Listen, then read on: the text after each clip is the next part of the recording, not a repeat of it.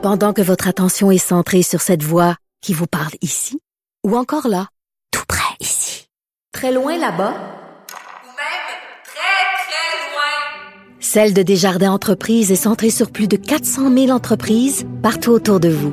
Depuis plus de 120 ans, nos équipes dédiées accompagnent les entrepreneurs d'ici à chaque étape pour qu'ils puissent rester centrés sur ce qui compte, la croissance de leur entreprise.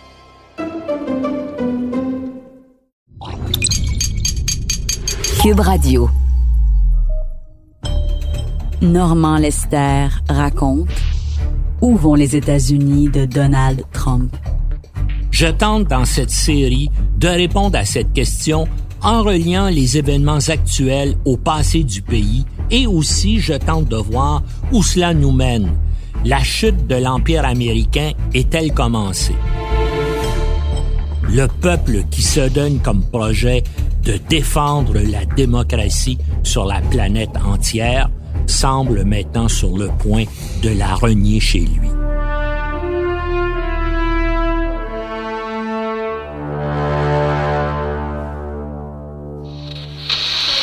Melania Trump on Monday introducing her Be Best initiative, which addresses the major issues facing children in this country today.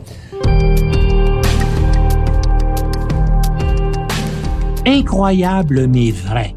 Les Américains sont à la traîne parmi les pays développés pour ce qui est de la pauvreté infantile. C'est une autre manifestation de la stupidité sociale et politique qui caractérise les États-Unis à l'ère de Trump. Le gouvernement fédéral américain et les gouvernements des États se rendent coupables de négligence outrancière envers les enfants pauvres et leur infligent des préjudices qui vont entraver leur développement social et intellectuel. Les statistiques à ce sujet sont une honte pour le pays le plus prétentieux de la planète. Comme le note le Washington Post, le taux de pauvreté infantile très élevé des États-Unis est franchement embarrassant.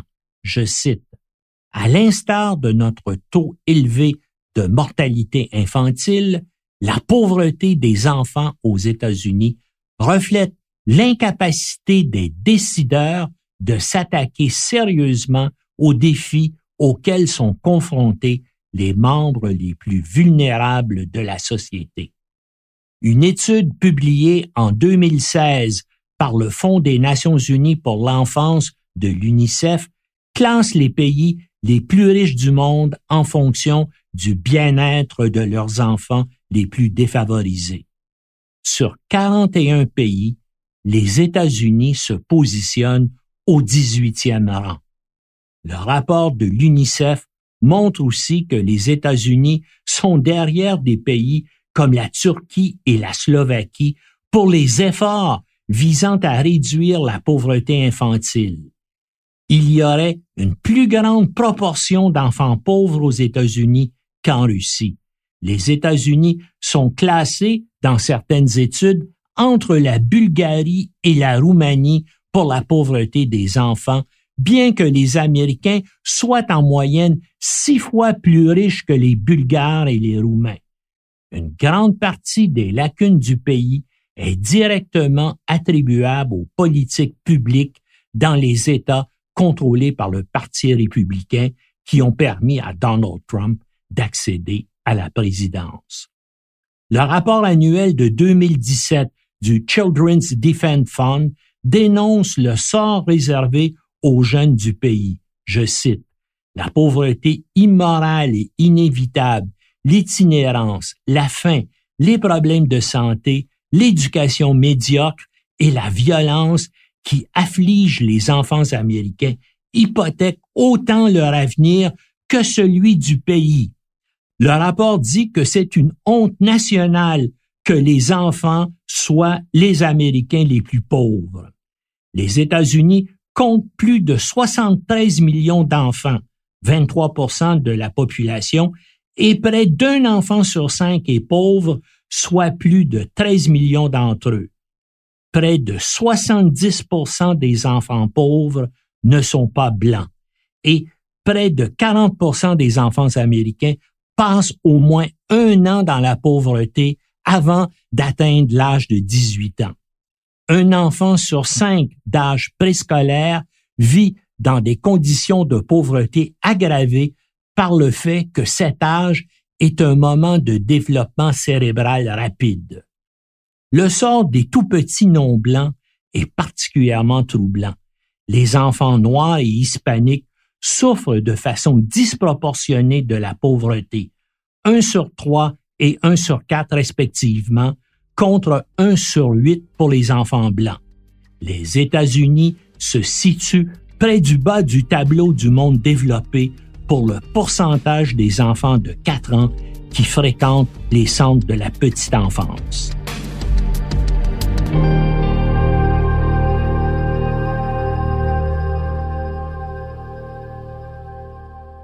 La spirale de l'inégalité des revenus entre les plus pauvres Américains et les plus riches accompagne la croissance économique actuelle.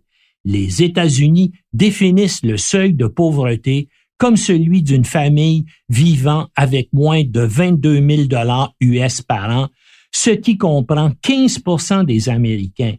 Environ 3 millions d'enfants vivent dans des familles qui ne disposent que de 2 dollars par jour par personne pour survivre, ce qui rivalise avec la pauvreté des enfants parmi les plus indigents de la planète. Comment expliquer la choquante et inquiétante indifférence des classes dirigeantes américaines au sort des enfants pauvres du pays? Eh bien, c'est que la majorité d'entre eux ne sont pas blancs. Mais cette désinvolture manifeste des législateurs particulièrement républicains face à la pauvreté infantile est financièrement stupide, dangereuse et irresponsable. La pauvreté infantile coûte beaucoup d'argent aux États-Unis. On estime à 672 milliards de dollars par année la perte de productivité, les mauvais résultats en matière de santé et l'augmentation de l'activité criminelle qu'elle engendre. Les républicains préfèrent proposer des lois qui favorisent massivement les riches. Le Children's Defense Fund ajoute que les inégalités de revenus et de richesses injustes sont en hausse. La richesse de l'Amérique a augmenté de 60% au cours des six dernières années. Parallèlement, le nombre d'enfants sans abri a également augmenté de 60% Dans ce contexte de pauvreté infantile, Alan Benmir du Center for Global Affairs de la New York University dénonce ce qu'il appelle la cruauté flagrante des réductions budgétaires proposées par Donald Trump dans son premier budget. Au cours des dix prochaines années, Trump veut supprimer 190 milliards de dollars du programme d'aide supplémentaire à la nutrition infantile et réduire de 616 milliards de dollars le programme d'assurance maladie pour enfants, en plus d'enlever 21 milliards de dollars d'aide sociale aux familles nécessiteuses. Après la libre circulation des armes à feu, la deuxième obsession du Parti républicain et de l'Amérique blanche est l'abaissement de la fiscalité. Les conséquences les plus dramatiques et les plus dommageables de cette monomanie pour l'avenir du pays se manifestent dans le domaine de la santé et de l'éducation. Les enfants pauvres en sont les premiers touchés. Il ne faut pas se surprendre que l'indifférence des classes dirigeantes américaines pour le bien-être des enfants s'étende au monde entier. Signe d'une arrogance méprisante pour la communauté internationale, les États-Unis sont le seul pays qui refuse de ratifier la Convention des Nations Unies relative aux droits de l'enfant. L'opposition américaine provient du Parti républicain et de ses alliés extrémistes évangéliques que l'on appelle respectueusement conservateurs religieux dans les médias des États-Unis. Avec leur étroitesse d'esprit habituelle, les conservateurs américains s'opposent à la Convention parce qu'elle sape, selon eux, les droits parentaux et qu'elle affaiblit la souveraineté des États-Unis en soumettant le pays à une supervision internationale, ce qui pour eux, est totalement inacceptable en tant qu'Américains. We're the best in the world, remember. Nobody's stronger than me. Nobody has better toys than I do. Nobody knows the game better than I do.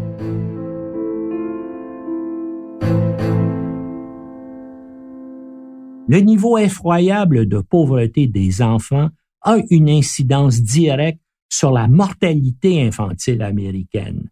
Selon les Centers for Disease Control, les États-Unis ont un taux de mortalité infantile plus élevé que 26 pays riches.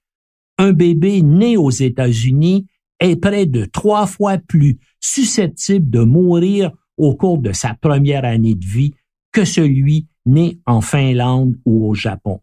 Il est aussi moins susceptible de voir son premier anniversaire que celui né à Cuba, en Hongrie ou en Slovaquie, et ce, malgré des dépenses de santé considérablement plus élevées aux États-Unis que dans n'importe quel autre pays du monde. Avec près de six décès pour mille naissances vivantes, les États-Unis sont au 167e rang sur 224 pays entre la Serbie et la Croatie. Et le taux de mortalité infantile présente des disparités raciales majeures. Les bébés noirs sont presque deux fois plus susceptibles de mourir que les bébés blancs. Le Mississippi a le taux de mortalité infantile le plus élevé des États-Unis avec 11 décès pour 1000 naissances.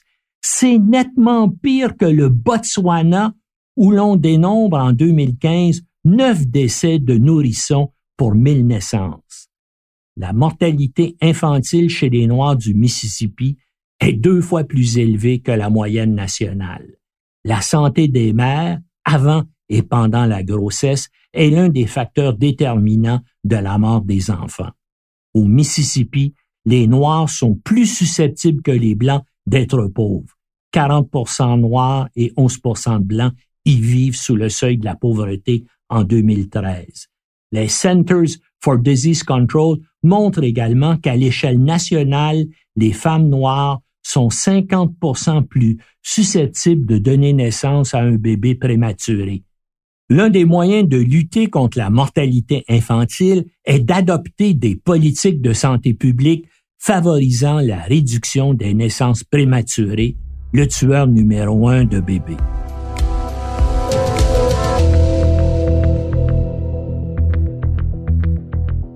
Les enfants américains sont aussi victimes de la libre circulation des armes à feu. Les États-Unis ont plus de décès d'enfants par arme à feu que tous les autres pays à revenus élevés. Ainsi, 91% des enfants de moins de 15 ans tués par des armes à feu dans les pays développés meurent aux États-Unis. La grande majorité des enfants victimes d'armes à feu sont des garçons qui représentent 82% des enfants tués par balle. La violence par arme à feu est la principale cause de décès chez les enfants et les adolescents noirs aux États-Unis. Un rapport publié en 2017 dans la revue médicale Pediatrics établit que les blessures liées aux armes à feu sont la troisième principale cause de décès chez les enfants de moins de 17 ans aux États-Unis. Chaque jour en 2015, 23 enfants en moyenne ont été atteints par des projectiles d'armes à feu aux États-Unis. Voici le genre de tragédie que cachent ces monstrueuses statistiques engendrées par la libre circulation des armes de poing.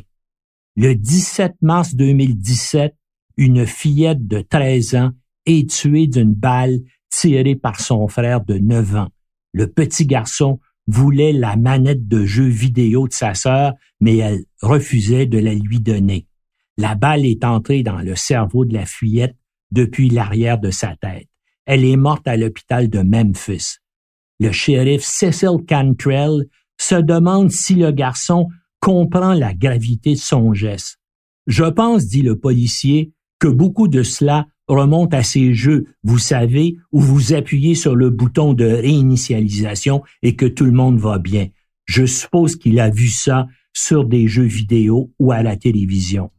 Autre tragédie semblable, début juillet 2018, un bébé de deux ans se tire une balle dans la tête à l'aide d'une arme qui traîne dans le domicile familial à Fresno, en Californie.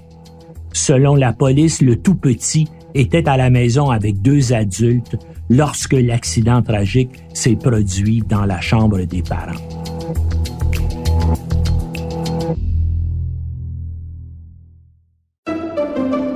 Pendant que votre attention est centrée sur vos urgences du matin, vos réunions d'affaires du midi, votre retour à la maison ou votre emploi du soir, celle de Desjardins Entreprises est centrée sur plus de 400 000 entreprises à toute heure du jour. Grâce à notre connaissance des secteurs d'activité et à notre accompagnement spécialisé, nous aidons les entrepreneurs à relever chaque défi pour qu'ils puissent rester centrés sur ce qui compte, le développement de leur entreprise. L'Organisation humanitaire canadienne Plan International Canada, ou PIC, s'est donné pour objectif de lutter contre le mariage des enfants dans les pays sous-développés. L'organisme affirme sur son site que la pratique du mariage des enfants viole les droits de la personne des filles, limite leur éducation et nuit à leur santé. Mais bien que cela soit interdit par les lois internationales, les droits de la personne et par plusieurs lois nationales partout dans le monde, les mariages d'enfants continuent de priver les filles de leur enfance. Plan international Canada identifie le Niger, le Tchad, le Bangladesh et le Mali parmi les pays avec le plus haut taux de mariage d'enfants. Un pays, cependant, ne figure pas dans les statistiques et les tableaux de l'organisme parce qu'il n'est pas considéré comme arriéré ou sous-développé, les États-Unis d'Amérique. Pourtant, les chiffres américains sur les mariages des enfants sont effrayants. Plus de 200 000 enfants se sont mariés aux États-Unis entre 2000 et 2015. La grande majorité de ces enfants, 87% étaient des filles contraintes le plus souvent par leurs parents à se marier avec des hommes adultes. L'âge légal pour se marier aux États-Unis est de 18 ans, mais chaque État possède des exemptions, telles le consentement parental ou la grossesse, qui permettent aux filles plus jeunes de se marier. Cela signifie qu'avec le consentement des autorités judiciaires ou parentales, des fillettes de 10 11 et 12 ans ont été mariés aux États-Unis au cours des deux dernières décennies.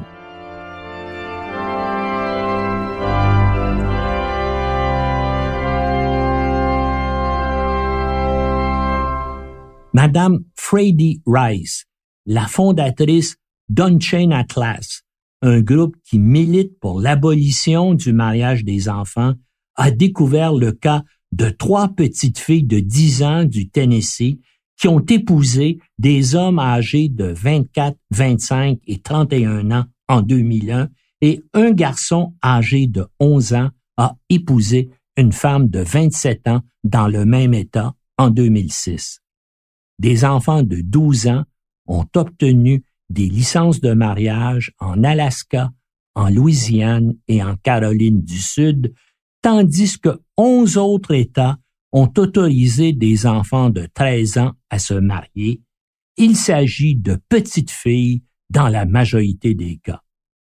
Et ce qui est à la fois stupide, incohérent et absurde, c'est que les lois et les pratiques intérieures aux États-Unis sont en totale contradiction avec la politique étrangère du pays qui fait de la réduction des mariages précoces et forcés un objectif clé. Des documents officiels du département d'État américain proclament que le mariage avant 18 ans est un abus des droits de la personne. Washington consacre des millions de dollars chaque année à la lutte contre le mariage des enfants à l'étranger par l'intermédiaire de l'Agence américaine pour le développement international, tout en l'acceptant sur son propre territoire.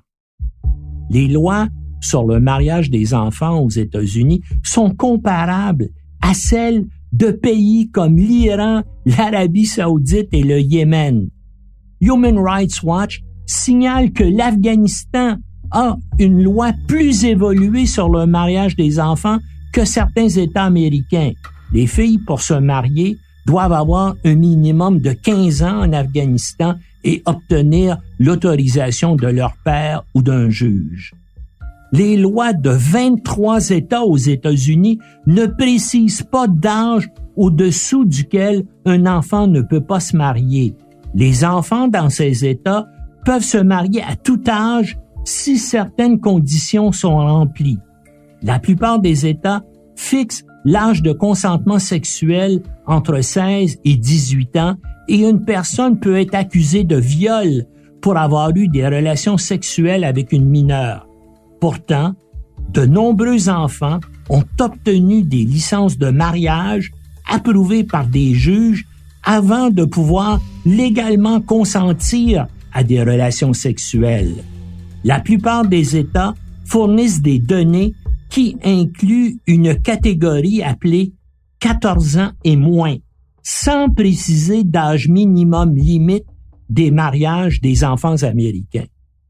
Les législateurs d'États américains s'opposent généralement à l'adoption de lois pour interdire le mariage des enfants parce qu'ils disent que cela viole les libertés religieuses.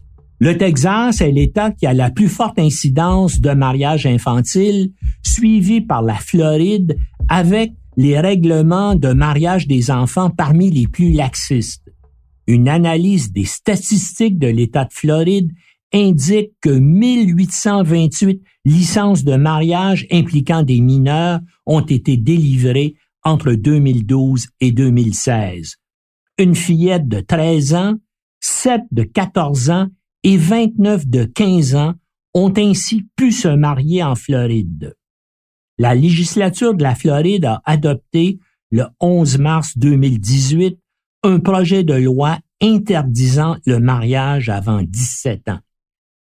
La forte proportion des conservateurs religieuses a empêché que ce soit 18 ans.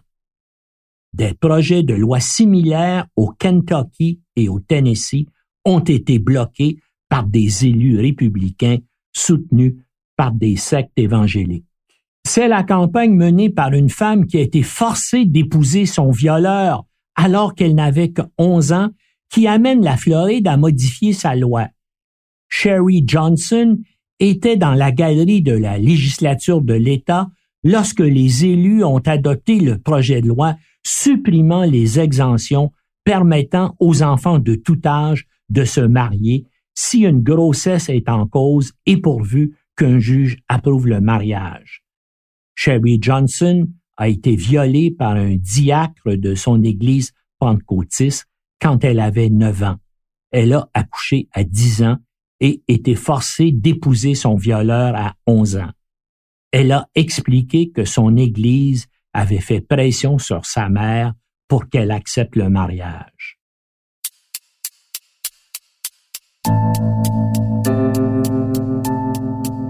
En mai 2017, le gouverneur républicain du New Jersey, Chris Christie, un proche de Donald Trump, a refusé de signer une loi qui aurait fait de son État le premier à interdire le mariage des enfants sans exception. À noter que 3500 enfants se sont mariés au New Jersey entre 1995 et 2012. Chris Christie affirme qu'une telle loi entre en conflit avec les principes de la liberté religieuse puisqu'elle contrevient aux enseignements et coutumes de certaines religions. Il ne parle pas de l'islam, mais bien de certaines sectes baptistes et pentecôtistes. Le projet de loi mis au rebut par Christie's avait pourtant été approuvé par les deux chambres de la législature du New Jersey. Il faut dire que certaines sectes évangéliques encouragent les adolescentes à fréquenter et à épouser des hommes plus âgés. C'est le cas de la Independent Fundamentalist Baptist Church, qui a tenté de cacher plusieurs cas d'abus sexuels de mineurs par des adultes membres de la secte. L'ancien pasteur en chef de la prétendue Église, Jack Shaps, a même eu le culot de demander d'être libéré de prison après avoir été reconnu coupable d'abus sexuels sur une adolescente de 16 ans en affirmant que l'agressivité de sa victime avait inhibé son contrôle de ses pulsions. Plusieurs autres histoires d'abus sexuels d'adolescentes ont éclaté dans des congrégations de cette secte. Dans une affaire très médiatisée, une adolescente de 15 ans enceinte à la suite d'un viol par un diacre baptiste a été forcée de confesser son péché devant les membres réunis de la secte qui a tenté sans succès de dissimuler le crime. Encore aujourd'hui, des mariages d'enfants, souvent, comme on l'a vu, des viols légalisés après coup, se produisent à travers les États-Unis. Des greffiers et des juges accordent ouvertement des licences de mariage à des hommes adultes qui épousent des petites filles qu'ils ont fécondées. Des procureurs consentent à renoncer aux poursuites si le violeur accepte d'épouser sa victime et que les parents de l'enfant approuvent le mariage. Globalement, il faut le dire, le nombre total de mineurs qui se marient chaque année a diminué de plus de moitié depuis l'an 2000. Les taux de mariage des enfants sont toutefois restés plus élevés dans les États à forte population rurale comme l'Alabama, l'Idaho, le Kentucky et la Virginie occidentale, qui comptent parmi les plus forts taux de mariage de mineurs au pays. Ces États républicains partagent des taux de pauvreté élevés et abritent des conservateurs religieux qui considèrent souvent le mariage comme une solution à la sexualité des adolescentes et aux grossesses prénuptiales. Les jeunes Américains, particulièrement ceux issus des classes moyennes et pauvres, sont aussi défavorisés par le système d'éducation défaillant du pays. Le pays qui a les meilleures universités et certaines des plus grandes écoles où les jeunes de la planète entière accourent est incapable de donner à ses propres enfants une éducation convenable la place des enfants américains dans les classements internationaux décline au rythme de la qualité de l'enseignement dans les écoles publiques américaines handicapées par les coupes budgétaires imposées par des politiciens le plus souvent républicains. Le programme international pour le suivi des acquis des élèves, désigné par l'acronyme PISA, est un examen mondial administré tous les trois ans qui mesure les connaissances des jeunes de 15 ans dans 72 pays et régions. Les résultats de 2015 montrent que les étudiants américains sont déclassés en sciences, en mathématiques et en lecture par leurs homologues dans 36 pays et régions, dont le Québec, le Canada et la France. Leur performance chute pour la deuxième fois de suite, poussant les États-Unis vers la moitié inférieure des 72 pays et régions du monde qui participent à ce test international. Ignorant ces chiffres et toujours aussi mal informés, les républicains sont plus susceptibles que les démocrates de considérer que les États-Unis possèdent un système d'école publique supérieure. 22% des républicains et des indépendants à tendance républicaine affirment que les écoles publiques des États-Unis sont les meilleures au monde ou supérieures à la moyenne. Un autre bel exemple d'ignorance et de stupidité sociale volontaire. Parmi les 35 pays industrialisés membres de l'Organisation de coopération et de développement économique, l'OCDE, les États-Unis se classent au 31e rang pour leur performance globale en éducation. Ils sont au 25e rang en sciences et au 24e rang en lecture. Singapour domine toutes les nations dans toutes les catégories. La Chine, le Japon, la Corée, le Canada, la Suisse et la Finlande figurent parmi les autres pays les plus performants. Pourtant, en 1970, les États-Unis avaient le taux le plus élevé de diplomation au monde. Maintenant, ils ont l'un des plus faibles. Selon l'OCDE, le taux global d'obtention de diplômes aux États-Unis les place au 23e rang sur 28 pays étudiés. Les États-Unis dépensent 40 000 dollars pour chaque détenu dans leur prison qui déborde et seulement 8 000 pour chaque élève dans leurs écoles publiques délabrées. L'éducation est pourtant la clé pour réduire la criminalité. En 2018, le journal USA Today publie une liste des 50 États américains classés en fonction de la qualité de leur système d'éducation. Les États républicains remportent la palme de la médiocrité avec neuf des dix systèmes d'éducation ayant les pires performances des États-Unis. Pratiquement tous des États du Sud, dont l'Arkansas, l'Alabama et le Mississippi. Penaud, le Nouveau-Mexique démocrate, se retrouve avec les neuf cancres républicains. Les dysfonctionnements du système politique et social américain se répercutent jusque dans les grandes universités du pays. Selon le site Politico, les universités américaines, jadis des rampes de la mobilité sociale, consolident maintenant la richesse existante alimentant la réaction populaire qui a aidé à élire Donald Trump. Le site tire ses conclusions d'études récentes qui démontrent que l'enseignement supérieur n'assure plus la mobilité économique et l'ascension sociale, mais sert plutôt à récompenser et à consolider la richesse établie. Ainsi, Equality of Opportunity Project dévoile que de nombreuses universités de premier plan, y compris Princeton et Yale, admettent plus d'étudiants provenant des 1% des familles avec les revenus plus élevés que des 60% des familles les plus pauvres. Politico démontre que les critères utilisés dans les classements universitaires réputés incitent les institutions d'enseignement supérieur à les intégrer dans leur stratégie de recrutement des étudiants. Il favorise ainsi la sélection d'étudiants issus de familles riches.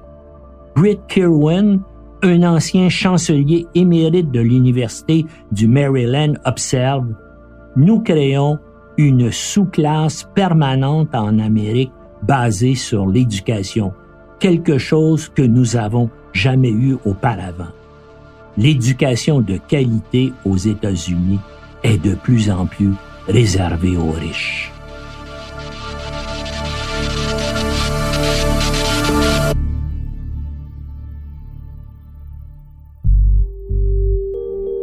C'était un balado de Normand Lester. À la réalisation, Bastien Gagnon La France. Au montage, Philippe Séguin.